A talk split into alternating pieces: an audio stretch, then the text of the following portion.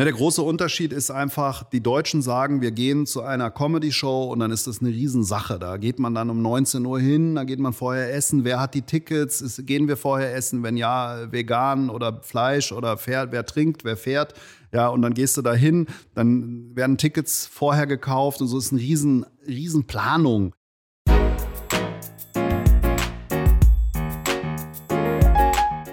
Herzlich willkommen im Live-Pod. Heute mit Vollblut-Entertainer Peter Kunz.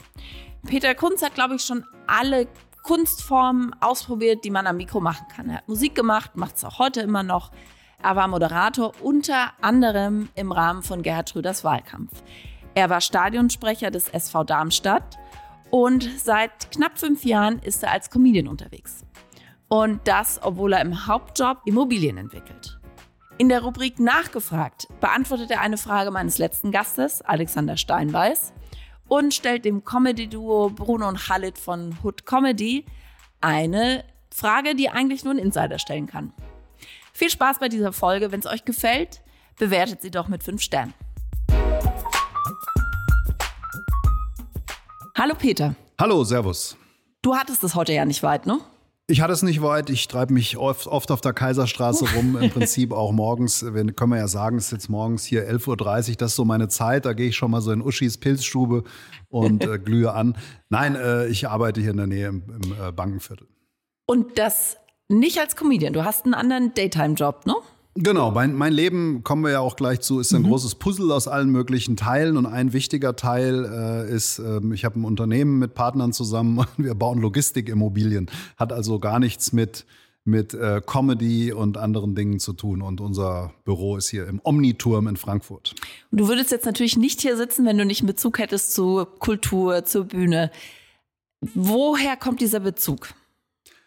Na, ich hatte mein ganzes Leben schon immer irgendwie ein Sendungsbewusstsein und ah, ähm, ja und immer irgendwie ein Mikrofon in der Hand und das ging ganz früh los, als ich äh, in der Jugend schon für die Handballmannschaft Zeitungsartikel geschrieben habe, also in die Mannschaft, in der ich selbst gespielt habe und äh, die dann bei den Tageszeitungen eingeschmissen habe, weil ich die Berichterstattung nicht so ähm, nicht so äh, zufriedenstellend fand. Das ging dann weiter, alle möglichen Themen. Es war immer irgendein Mikrofon äh, im Spiel ähm, ob das jetzt äh, im Stadion war in Darmstadt oder Moderation beim Rundfunk oder auf irgendwelchen Events und jetzt dann eben bei der Comedy. Wo waren das? Handballteam? Was war das für eine Stadt? Das Handballteam war die ähm, SSG Langen zwischen okay. Äh, Darmstadt und Frankfurt. Ich habe jetzt irgendwie versucht, elegant hier einzubinden, dass du aus Offenbach kommst ursprünglich. Aber nee, das ist natürlich, äh, ich komme ja, also hm. aufgewachsen bin ich in Langen und bin aber eigentlich von äh, so Berufsdarmstädter. Da habe ich studiert und das ist die Stadt meines Herzens letztendlich. Geboren bin ich aber tatsächlich, bitte nicht weiter sagen, in Offenbach. Ja. Allerdings nur, weil das Langener Krankenhaus in dieser Nacht äh, 1971 keinen Platz hatte. Ich sage immer, es ist der frühe Bruch in meiner Biografie. Okay, ja gut, aber dann ist ja, dann kannst du dich ja hier sicher bewegen in Frankfurt, ne? Das ist ja dann nicht so schlimm. Nein, das ist gar kein hm. Problem. Ich finde auch Offenbach super, äh, um Witze drüber zu machen. ähm, Nein, Offenbach ist natürlich so der, äh, der entfernte Cousin, den keiner besuchen will. Aber letztendlich, ich habe Zivildienst gemacht beim Roten Kreuz, bin da auch Rettungswagen gefahren in Offenbach. Ist natürlich ein bunter Schmelztiegel und eignet äh, sich super zum Frotzeln. Äh, ansonsten habe ich natürlich gar nichts gegen Offenbach. Du hast gerade schon gesagt, Zivildienst. Was hast du nach dem Zivil gemacht? Oh, ich, hab, äh, ich war beim Roten Kreuz, habe Zivildienst gemacht, wollte dann ähm, zur Berufsfeuerwehr, weil ich hatte mich damals ehrenamtlich engagiert beim Roten Kreuz und bei der Feuerwehr. Ich war äh, auf der Odenwaldschule, äh, zum Glück nicht missbraucht mhm. worden, aber es war eine super Zeit und wir hatten eine eigene Schulfeuerwehr. Und die haben wir damals aufgerüstet und so. Und dann habe ich mir überlegt, Berufsfeuerwehr, nachdem ich im Zivildienst Rettungsdienst äh, Notarztwagen gefahren bin, Rettungswagen, habe ich mir gedacht, jetzt wirst du ähm, Berufsfeuerwehrmann und habe das Studium des Bauingenieurwesens begonnen, was ein völliger Fehlgriff war. Ehrlich? Weil ich es passt ja auch ein bisschen gemacht. zu dem, was du heute machst ja, eigentlich. Ja, ja. Ne? ja, ich hab's, ja, es passt schon, aber ich sag mal so, ich hab's, äh, also ich bin der einzige Ingenieur, der die Hochschule in Darmstadt mit Diplom verlassen hat, der keine Gleichungen umstellen kann. Also äh, kann, ich kann wirklich behaupten, ich kann viel, aber es gibt ein paar Sachen, die kann ich nicht und dazu gehört wirklich Gleichungen umstellen und so, diese, diese ganzen Formelrechnungen und so. Ich hatte immer riesig dicke Formelsammlungen, äh, so ich habe mir immer hunderter Packs Klarsichthüllen geholt so richtig äh, und hatte alle Formeln in alle Richtungen aufgelöst, aber ich habe es durchgezogen. Das ist ja krass, weil äh, ich glaube, in einem deiner Sketches auf Instagram sagst du auch, du hast relativ lange studiert. Hast du das, hast du tatsächlich? Ja, ich habe 18 Semester studiert an der Fachhochschule, was wirklich sehr lang ist. Also ich habe quasi zweimal studiert. Ah. Es liegt aber auch daran, dass das Ende meines Studiums dann schon mit meiner Radiozeit und meiner Moderationszeit zusammenfiel und ich dann eigentlich nur zu den Prüfungen da aufgekreuzt bin. Und ähm, ja. Von Bei daher- welchem Radio warst du? Naja, ich habe erstmal angefangen für die Leute hier aus der Region. Radio Darmstadt war ein Bürgerradio, das habe ich mitgegründet irgendwann mal 1997 und habe dann ähm, bin dann zum Mitteldeutschen Rundfunk gegangen zu MDR Live. Das war der wahrscheinlich erfolgloseste ARD-Sender, der jemals auf Sendung war. MDR Live für Thüringen, Sachsen-Anhalt und Sachsen. Dort habe ich äh, hauptsächlich samstags abends und das Nachtprogramm gemacht und bin im Verkehrsflugzeug mitgeflogen, weil der vor mir, der Kollege, der hat es nicht so vertragen vom Magen her. Es war eine grob 115 so ein, mit so einem Düngelmittelpiloten am Steuer und wir sind die Autobahnen abgeflogen im Osten. Immer freitags mittags war eine super Schicht und ähm, genau, da war ich dann, bis der Sender zugemacht wurde. Das ist jetzt MDR Jump übrigens, das ist der Nachfolger. Ah, was ja nicht so erfolglos ist. Ne? Nein, nein, MDR Ja. Jump ist super. Das Konzept MDR Live war äh, ja am Hörer vorbei. Das heißt, du hast du dann hier gewohnt oder, oder in Thüringen? Genau, ich hatte in Leipzig in der Springerstraße hatte ich ein WG-Zimmer für 180 Mark und da bin ich dann immer hingefahren, hatte eine Woche im Monat in der Regel Sendung und dann bin ich hin und her gependelt. Abgefahren. Ja, und danach war ich noch bei Energy Sachsen und habe da die Drive Time eine Zeit lang moderiert zwischen 17 und oder nee, 16 und 19 Uhr. Ah, habe ich wahrscheinlich noch nie gehört. Ist die zweitwichtigste Radiozeit nach der Primetime morgens, die Drive Time. Die Leute Ah. wieder heimfahren. Du hast auch noch ein paar andere Sachen moderiert bzw. gesprochen. Du warst, glaube ich, Stadionsprecher vom SV Darmstadt. Ist richtig? Genau, ich war fuf- 15 Jahre lang Stadionsprecher am Böllenfalltor. Das war damals irgendwie so eine wilde Zeit. Und ähm, bei Radio Darmstadt gab es Leute, die haben gesagt, wir machen eine CD mit lauter Darmstädter Liedern. Und da habe ich gesagt, da möchte ich dabei sein. Das war ja 1997. Und damals war grad, waren gerade die Fanta 4, so die ersten Be- Wegbereiter des deutschen Hip-Hop und Advanced Chemistry und äh, Olli P. mit Flugzeuge im Ah, Bauch. ja. Und da gab es dann ähm, den Darmstädter Produzenten Nosi Katzmann und Frank Fenslau, der Bruder von Thorsten Fenslau. Und äh, getrennt habe ich dann mit denen verschiedene Songs aufgenommen. Und einer von denen war der Song Darmstadt. Könnt ihr auf äh, Spotify auch hören. Der Ingenieur. Danach müsst ihr gucken bei Spotify. Und das habe ich im Stadion. natürlich. Bitte? Werden wir auch verlinken. Ja, gerne. Ich bitte darum. Genau. Und äh, das habe ich dann im Stadion irgendwie mal vorgetragen. Und dann habe ich gesagt, ihr habt nur einen Stadionsprecher, der irgendwie in der Kabine unterm Tribünendach sitzt. Ihr könnten, wir könnten doch hier mehr machen. Und dann haben die gesagt, ja, dann mach's doch. Haben mir ein Mikrofon in die Hand gedrückt und habe ich es 15 Jahre gemacht.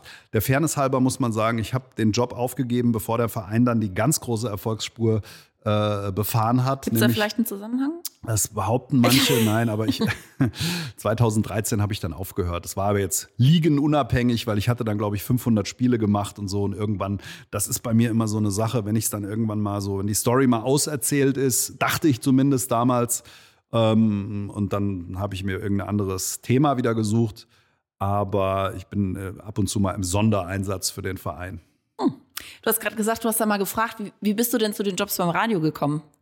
Der Job beim Radio war so, ich hatte eine, bei Radio Darmstadt eine Talkshow, die hieß Kunststückchen und das hatte den großen Vorteil, ich konnte alle Leute einladen, mit denen ich mal zwei Stunden plaudern wollte. Das kenne ich. Das ist genau du, das Konzept genau. dieses Podcasts. Genau, wenn man irgendjemanden Spannenden kennenlernen möchte oder so, dann sagt man, hallo, ich habe einen Podcast oder ich hatte damals eine Radiosendung und da hatte ich Patrick Lünen, die Älteren werden ihn noch kennen, Radiolegende vom Südwestfunk, damals SWF 3, Patrick Lünen. Und der war dann irgendwann Programmberater beim MDR und hat gesagt, du äh, hast Talent, ich sehe da was in dir und dann bin ich da hingegangen. Also auch Netzwerk. Das hat ja beim Fritz Keller auch eine große Rolle gespielt. Ähm, auch Netzwerk. Wobei der Fritz das nicht so sieht, dass er ein großer Netzwerker ist, aber Ja, Netzwerk ist extrem wichtig. Ähm, Ich bin ja in vielen Bereichen irgendwie unterwegs und vernetzt und kenne immer irgendeinen, habe irgendeine Telefonnummer. Ich sage immer No Contact, No Contract. Ja, man muss, äh, es, ist immer, es ist immer alles für irgendwas gut am Ende. Und wenn man äh, mehr Leute hat, die einen vielleicht mögen als nicht mögen, dann fügt sich immer alles irgendwie.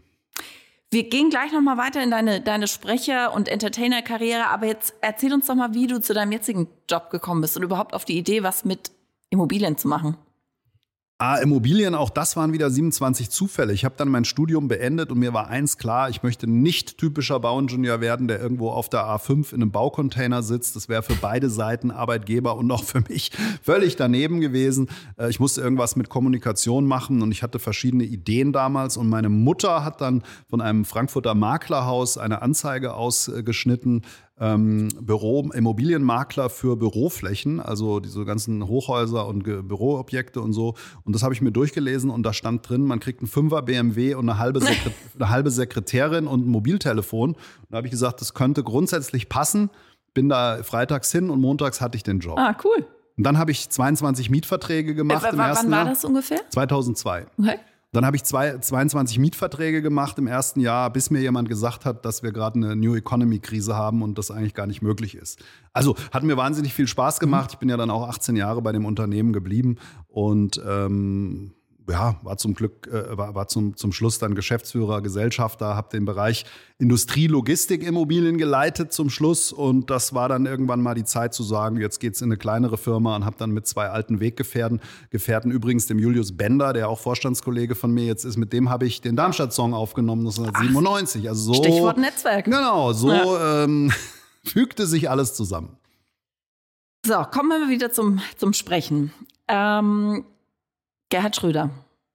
Wie kam das? Und was Ja. genau hast du für ihn gemacht? Also erstmal, Gerhard Schröder war ja damals noch okay, muss man ja dazu sagen. Und ich saß im Bus in Darmstadt, weiß ich noch, auf dem Weg zu einer Vorlesung. Da rief mich eine Veranstaltungsagentur aus Wiesbaden an, Lothar Pohl, ähm, Veranstalter äh, mit Palastpromotion. Übrigens der Sänger der Crackers, die Eltern werden ihn kennen. Komm doch, Rino, wir fahren ins Pornokino. Und der sagte, ob ich Lust hätte, eine SPD-Veranstaltung zu moderieren. Das klang für mich so ein bisschen nach ähm, Sommerfest irgendwo von irgendeinem SPD-Ortsverein. Da war ich erstmal ein bisschen zurückhaltend. Dann hat er gesagt, nee, Wahlkampf. Und dann äh, ergab sich das so. Die Agentur hat die ganzen Landtags- und Bundestagswahlkämpfe moderiert.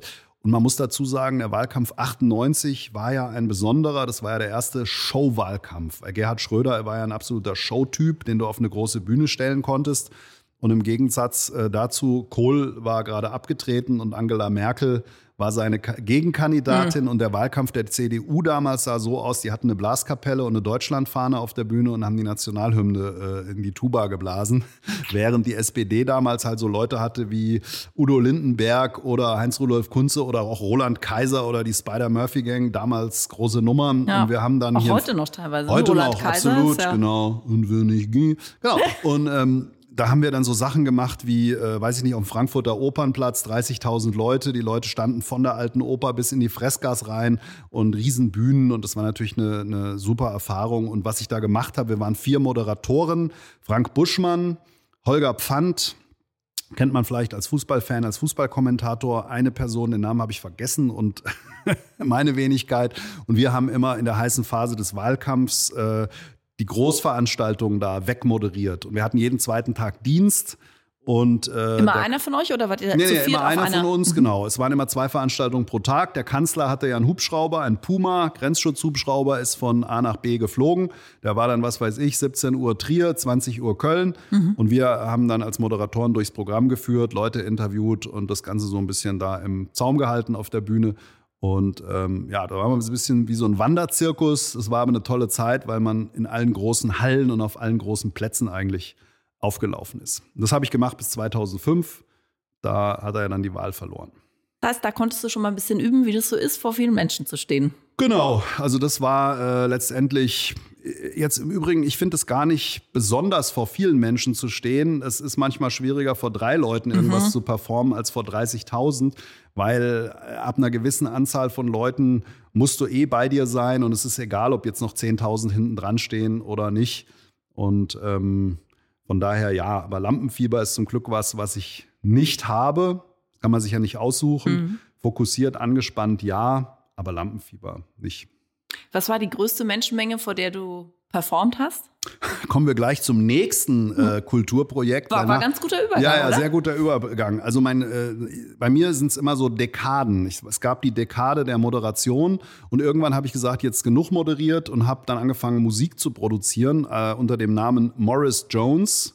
In Klammern Könnt ihr bei Spotify euch anhören. Nee, ähm, und hab da. Verlinken wir auch, Klammer zu. Ja, genau.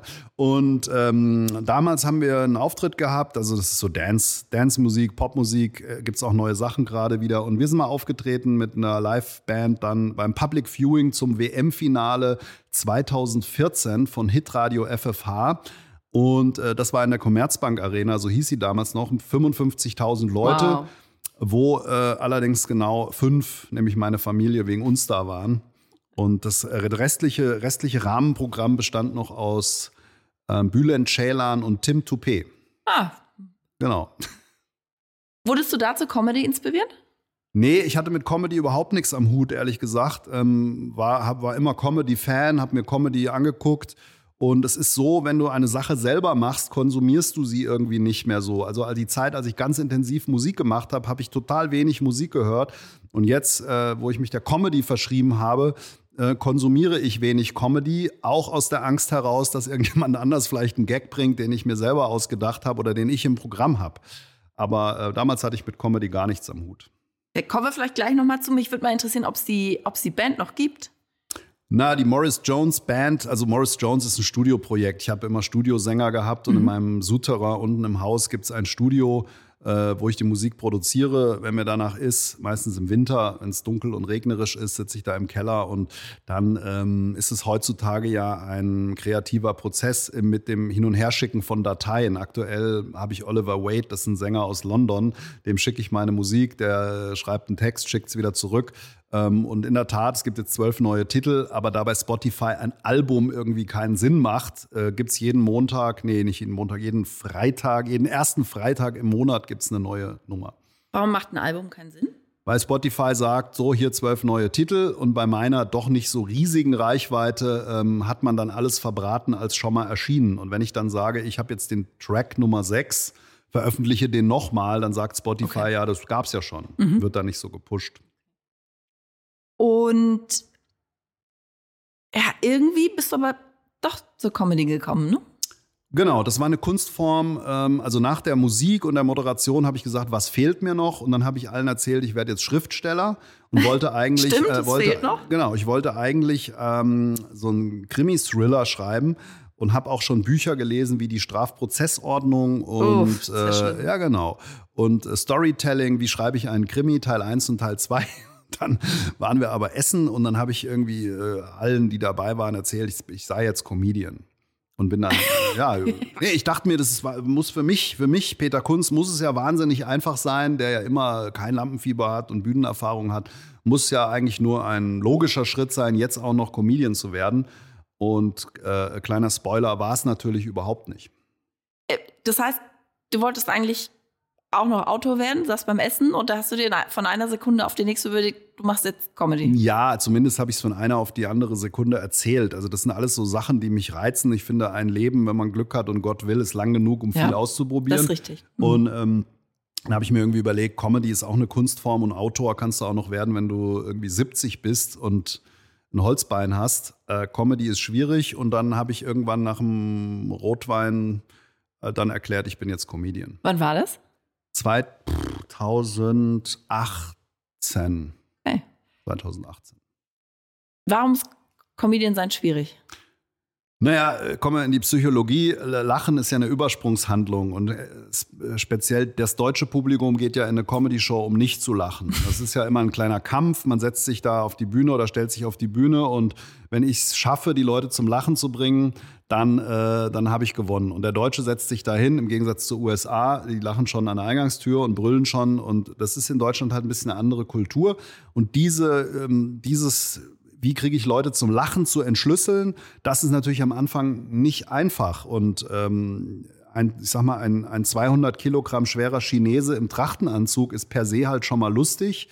Ähm, ich sehe ja jetzt, versuche zumindest optisch nicht viel Angriffsfläche zu bieten, so ganz grundsätzlich. Und von daher muss ich mir halt jeden Lacher hart erarbeiten. Zumal, wenn du das Moderatoren und sprachliche Handgepäck noch mit auf die Bühne bringst, dann ist es natürlich eher, bist du eher so gedrillt, dass alles perfekt sein muss mhm. und geschliffen sein muss. Und somit waren die ersten 50 Auftritte echt hart, vor allen Dingen fürs Publikum, weil ähm, es einfach auch erstmal gar nicht lustig war. Und ich erstmal rausfinden musste, wie funktioniert dieses Comedy-Game. Wie funktioniert es denn? Also wie, wie wird man Comedian? Was ist so das Handwerkszeug, das man braucht? Wie funktioniert das?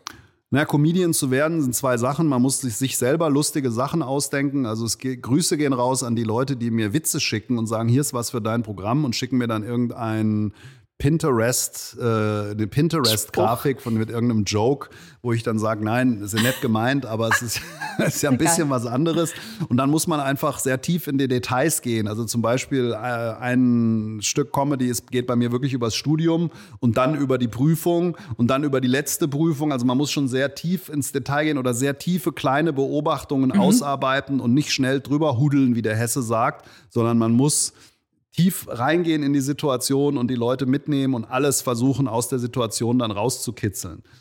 Das ist total interessant, weil hier war auch der Serda Karibik. Kennst du den? Ja, klar. Ähm, und der hat in anderen Worten genau das Gleiche gesagt. Der war eine Weile Erzieher im Kindergarten und der hat unfassbar tolle Gags genau aus diesen kurzen Situationen mit nicht nur Minderjährigen, sondern mit sehr, sehr kleinen Kindern ähm, genommen und hat darum ein ganzes Programm gebaut. Genau. Man lacht ja dann, wenn man Dinge auch wiedererkennt und sagt, ah, so ist es gewesen, das kenne ich. Ich habe zum Beispiel in meinem Programm einen längeren Teil über die 80er Jahre und das äh, in Urlaub fahren, wie das damals so war, ohne Navi und ähm, dass meine Mutter aber ihrer Zeit schon voraus war und äh, meinem Vater so dynamische Verkehrsansagen gemacht hat, so Sachen wie grüner wird's nicht oder Vorsicht, der bremst oder der Klassiker, die letzte hätten wir rausgemusst. Ja, das kennt jeder, das hat jeder miterlebt, ja. äh, 80er, 90er, ähm, keine Klima hinten mit dem Gameboy und so. Und das sind eben die kleinen Dinge. Da habe ich aber auch Spaß dran und die Leute dann auch, wenn man einfach diese Geschichten auspackt. Mhm. Und dass man eben nicht jetzt die 47. Comedy-Nummer über das Bällebad bei Ikea macht, sondern äh, einfach dahin geht, wo man mit den Leuten lachen kann.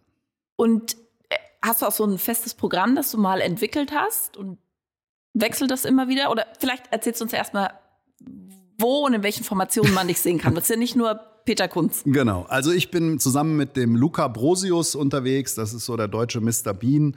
Ähm, auch auf der Bühne ein ziemliches Gegenteil von mir. Ich mache klassisch Stand-up und trage auch mal einen Anzug und eine Krawatte, wenn ich Bock habe. Und der Luca ist halt im Holzfällerhemd unterwegs, wiegt ein Viertel von mir und äh, ist, äh, kann 50 Stimmen und äh, bewegt sich wie Mr. Bean auf der Bühne. Und der, so, so ist es eine, ja, eigentlich so eine eine wilde Mischung in der Kunst und Brosius Comedy Show und mit der sind wir auf Tour.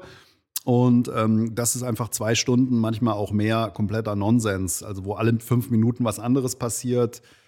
Klassisch Stand-up, dann Parodien, wie man sie vielleicht aus der Heute-Show kennt. Da kommt dann, was weiß ich, Karl Lauterbach bei uns mal auf die Bühne. Oder das heißt, ihr interagiert miteinander. Genau, wir haben Teile, wo wir alleine auf der Bühne sind, jeder seine Nummern macht, der eine crasht immer wieder beim anderen rein.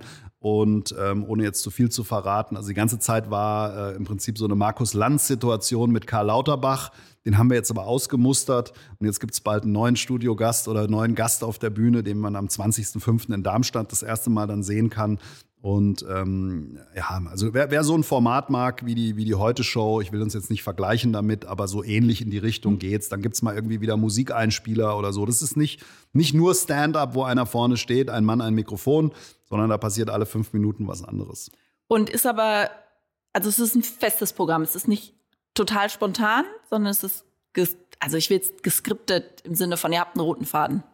Also es ist mittlerweile sehr eingespielt, aber mhm. auch das ist ein Geheimnis. Comedy ist eigentlich nie spontan, mhm. weil das kann sich gar keiner erlauben. Es gibt natürlich solche sogenannten Crowdwork-Momente, wo man natürlich mit dem Publikum interagiert. Aber das ist auch immer ein Risiko, weil du mhm. viele wollen im Publikum ja Vor auch allem gar in Deutschland, ne? Ja, in Deutschland bitte nicht ansprechen. Und ähm, du willst erstens keinen bloßstellen und ähm, wenn dir dann einer sagt, ich bin zum ersten Mal wieder hier, weil ein Verwandter an Krebs gestorben ist, ja, das sind mhm. ja Antworten, die können ja kommen. Und das sind einfach, ist einfach immer ein Risiko. Am Anfang kann man natürlich, quatschen wir auch mit dem Publikum so ein bisschen. Wir müssen ja checken, ob Offenbacher da sind, damit, ob wir normales Tempo machen können.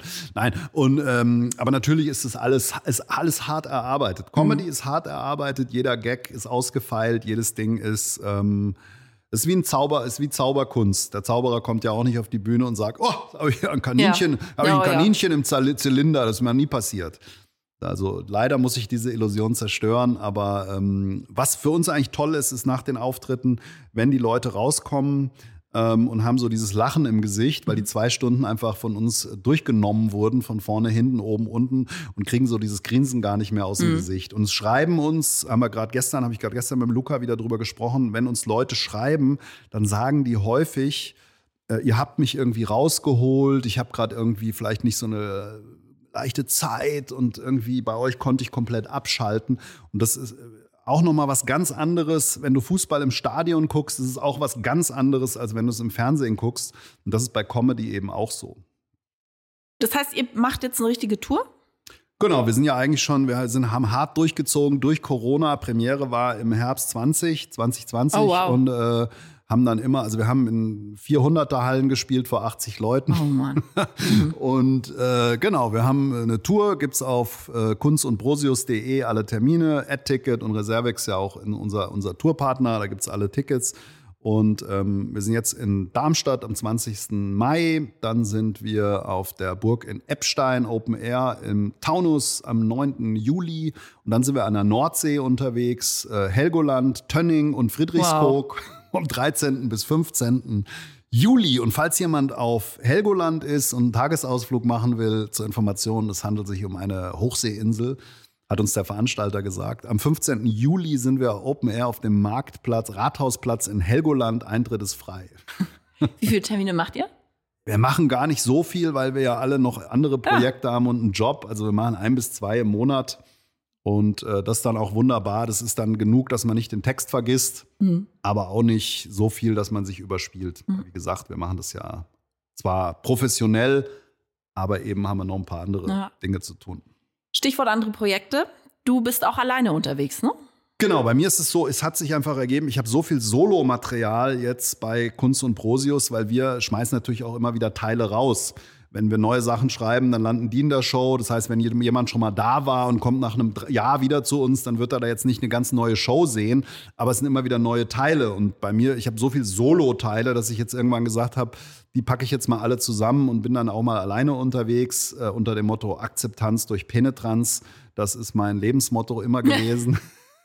Und ähm, da gibt es ein paar Termine jetzt, genau. Wie viele machst du da? Ja, das ist auch ist immer so der Deal mit meiner Familie, dass ich alle zwei Wochen irgendwo auflaufe. Das heißt, einmal im Monat gibt es Solo, einmal im Monat gibt es Kunst und Brosius plus irgendwelche Darmstadt-Verpflichtungen und hin und her. Ähm, und dann ist der Monat auch schon voll. Ja. Wahnsinn. Bevor wir gleich dazu kommen, wie du das alles unter einen Hut bringst, warst du schon mal in einem US-Comedy-Club? War ich jetzt vorm, äh, wann war ich da? Im Herbst. Warst war du in New da. York? Genau. Ah ja, ich glaube, das hat du auch auf Instagram ja, gepostet. genau. Ne? Nee, Was- stimmt gar nicht. Ich, war- ich habe auch Jerry Seinfeld gesehen jetzt äh, vor ein paar Wochen. Ja. Was sind so die drei größten Unterschiede zwischen US-Comedy-Erlebnis und Deutschland? Ne, der große Unterschied ist einfach, die Deutschen sagen, wir gehen zu einer Comedy-Show und dann ist das eine Riesensache. Da geht man dann um 19 Uhr hin, da geht man vorher essen. Wer hat die Tickets? Ist, gehen wir vorher essen? Wenn ja, vegan oder Fleisch oder fährt, wer trinkt, wer fährt? Ja, und dann gehst du da hin, dann werden Tickets vorher gekauft und so ist eine riesen, riesen Planung. In USA ist es so, da gibt es in, in New York, in Manhattan gibt es den Comedy-Keller. Die machen um 17 Uhr die erste Show. Das geht immer eine Stunde. Ja, dann räumen die kurz auf, fegen kurz durch. Und um 19 Uhr, 18.30 Uhr ist die nächste Show, um 20 Uhr die nächste. Und das ist so ein bisschen wie im Phantasialand in diesem 4D-Kino. Wenn hinten die Tür aufgeht, werden die Leute rausgelassen. Und wenn der letzte draußen ist, kommt der nächste wieder rein. Und in den USA gibt es auch keine, keine Pause.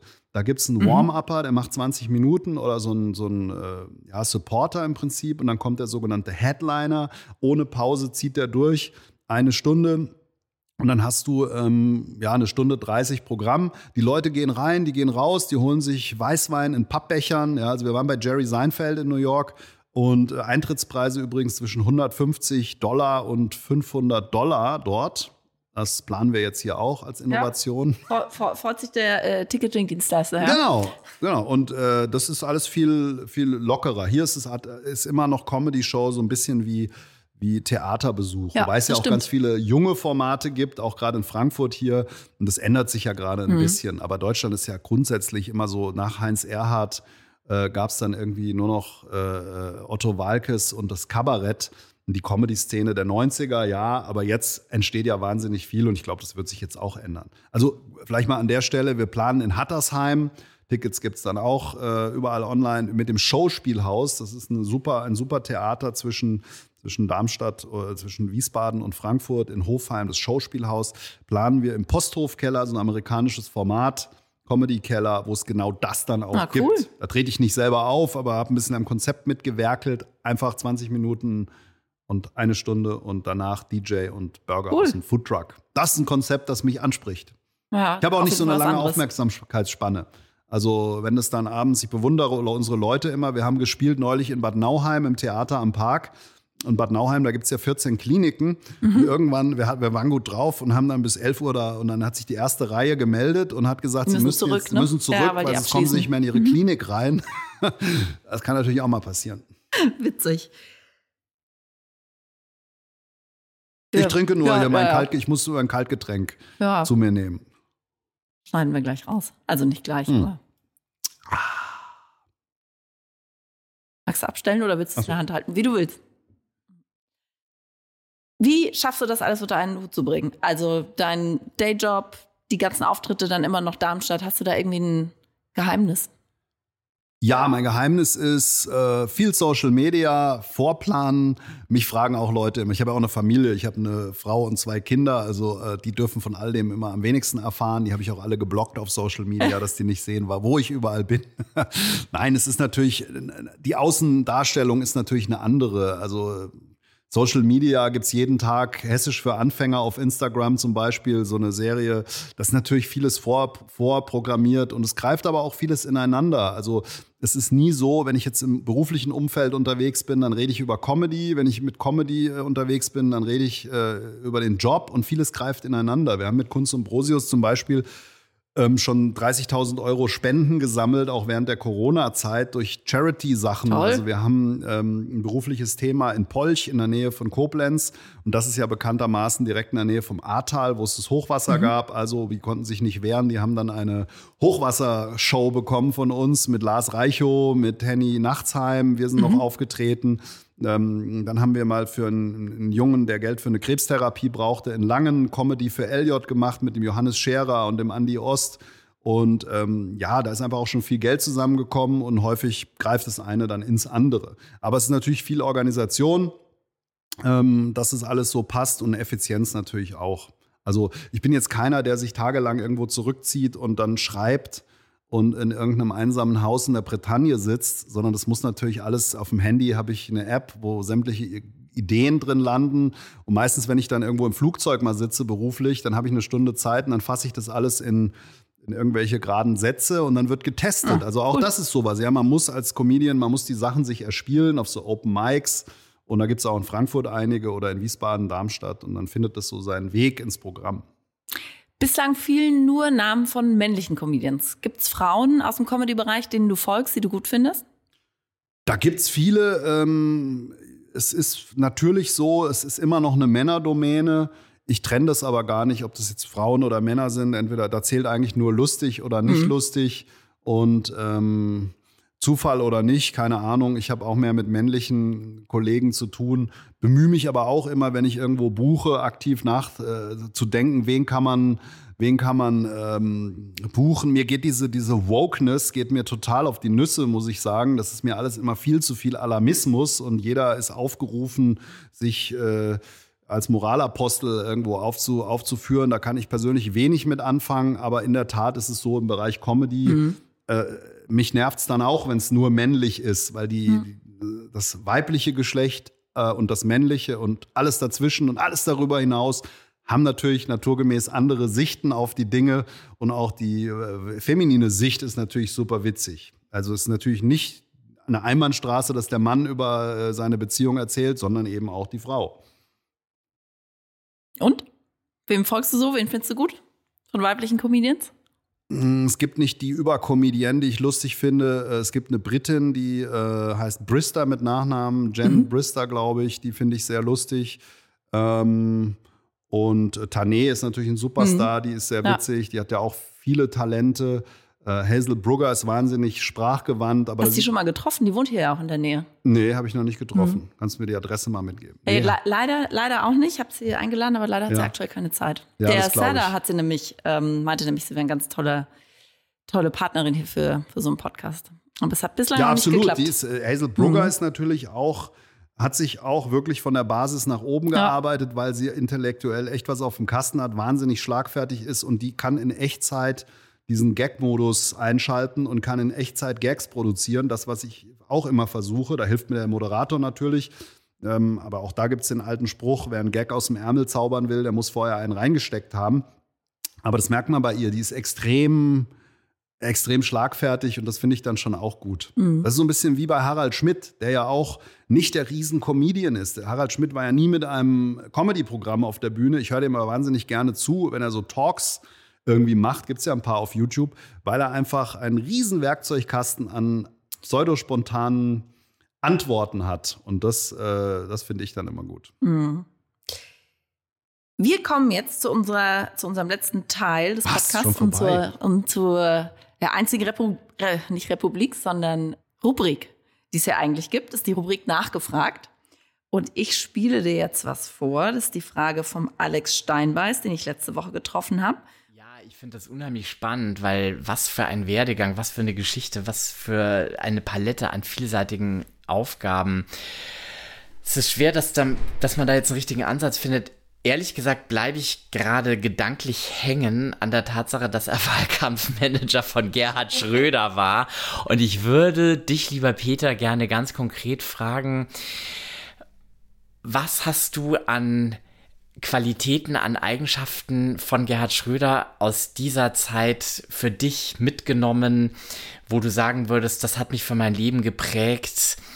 Äh, das ist jemand, da habe ich mir das eine oder andere vielleicht sogar abgeschaut. Was hast du gelernt von ihm und äh, beschäftigt das auch heute noch? Bringt dir das auch heute noch was? Und ich glaube, obwohl du nicht Wahlkampfmanager, sondern Moderator warst, gibt es wahrscheinlich doch was, was du dir von ihm abgeguckt hast oder eben nicht abgeguckt hast, weil du gesagt hast, das möchtest du ganz anders machen.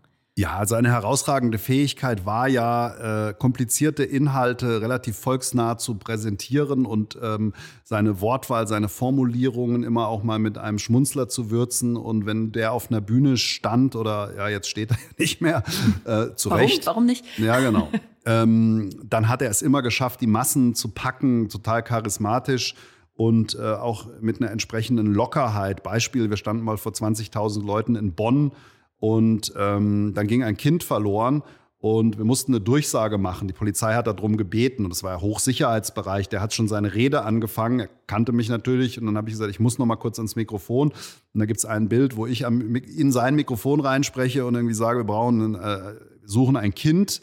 Und dann hat er gekontert, guck mal, dass das Kind abgeholt wird, nicht, dass es bei der falschen Partei landet. So, ist jetzt kein Riesengag, würde aber vermutlich nicht jeder so machen. Nee, genau. Und das ist einfach eine ja. Fähigkeit von ihm, glaube ich, dass er ähm, immer die richtigen Worte gefunden hat und relativ volksnah war. Ja, und die Rubrik Nachgefragt besteht ja mal aus zwei Teilen. Du darfst auch dem nächsten Gast beziehungsweise den nächsten Gästen, das sind nämlich das nächste Mal zwei, auch eine Frage stellen. Und zwar kennst du die, glaube ich, ganz gut. Das ist der Bruno und der Hallet von Hood Comedy. Genau, lieber Bruno, lieber Hallet, äh, viele Grüße ähm, an der Stelle. Und mich würde natürlich voll, Folgendes interessieren. Ihr habt ja mal ein legendäres Video gemacht in einem Kiosk auf der Hanauer Landstraße. Und ähm, mit Polizeieinsatz und allem, was dazugehört, könnt ihr ja gleich erzählen. Und mich interessiert natürlich, wann es davon die nächste Folge gibt. Sehr guter Insight. Super. Peter, vielen Dank, dass du heute hier warst. Gerne, hat und mir viel Spaß gemacht. Danke und äh, viel Spaß und Erfolg auf eurer Tour und bei deinen Auftritten. Dankeschön. Das war es diesmal vom LivePod, dem Podcast, in dem ich die spannendsten Biografien der deutschen Medien- und Kulturlandschaft beleuchte. Ich freue mich, wenn ihr mir Vorschläge für Gäste schickt. Wen sollte ich eurer Meinung nach hier auf jeden Fall einmal interviewen? Einfach eine Mail an pod.aspasia-event.de. Und natürlich müsst ihr den Podcast hier abonnieren und auch bewerten, damit es auch weiter spannende Geschichten und Inspirationen für eure eigene Biografie gibt.